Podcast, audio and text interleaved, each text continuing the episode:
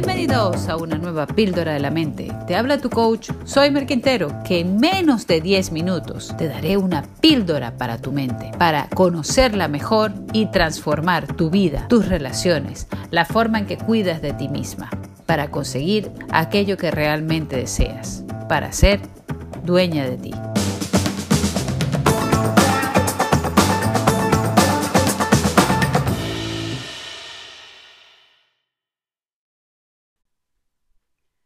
Venga, daré un beso a la tía.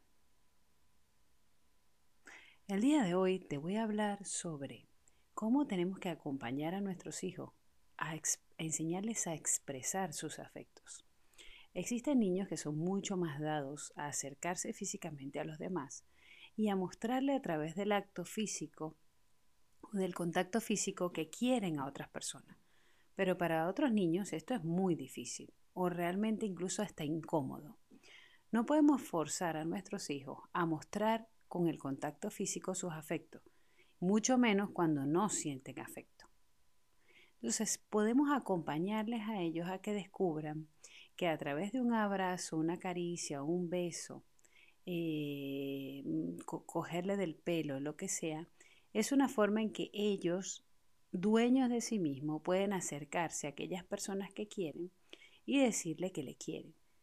No tenemos que dejar que los niños estén ausentes del contacto físico porque el contacto físico es súper importante para el desarrollo de la persona, incluso para la química de su cuerpo.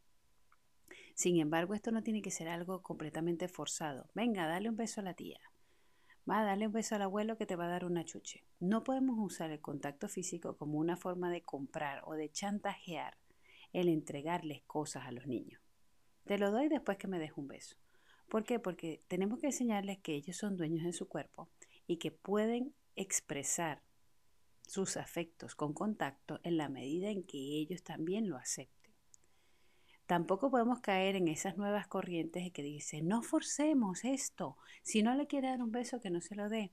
¿Por qué? Porque es verdad que nosotros mm, tenemos que ayudarles a vencer poquito a poco esa timidez y a que en determinado momento se sientan capaces de darle un abrazo a sus abuelos, de darle pues un beso en la mejilla a la tía y sobre todo de pedir la bendición que hacemos por lo menos nosotros los venezolanos, que le pedimos la bendición a los tíos, a los abuelos, a, a los mayores que son de la familia.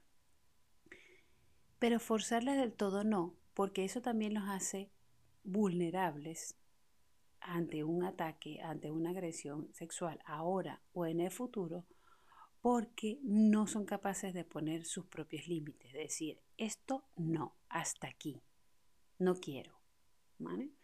Entonces, cuando te llegue ese momento de que viene la visita de los familiares, por supuesto, si vienen tus tíos o los tíos de los niños que tienen seis meses que no los ves, por supuesto que los tíos se mueren por abrazar, pero ese momento hay que ganarlo también, hay que conquistarlo.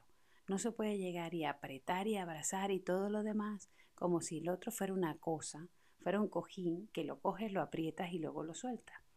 Hay que llevar y acompañar también a los familiares para que se vayan ganando ese espacio con respeto.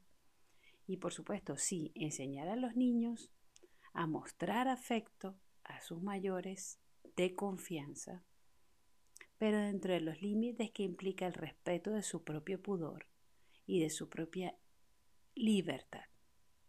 Así que bueno, me gustaría que me comentaras cuáles han sido tus experiencias con respecto a este tema y que la compartieras con nosotros en, nuestro Instagram, en el post que vamos a publicar, que estamos publicando sobre este tema, para ver cuál ha sido tu propia experiencia contigo y con tus hijos, o con tus nietos, tus familiares, porque este es un tema que merece la pena conversar. Ni dejar totalmente por fuera los afectos para no forzar, porque entonces no estaríamos enseñando cómo se expresa la afectividad humana, ni tampoco forzarla, porque entonces estamos eh, privando de su propia libertad y le estamos indicando que su cuerpo no le pertenece, sino que cualquiera puede hacer lo que quiera con él, con la excusa de que le quiere.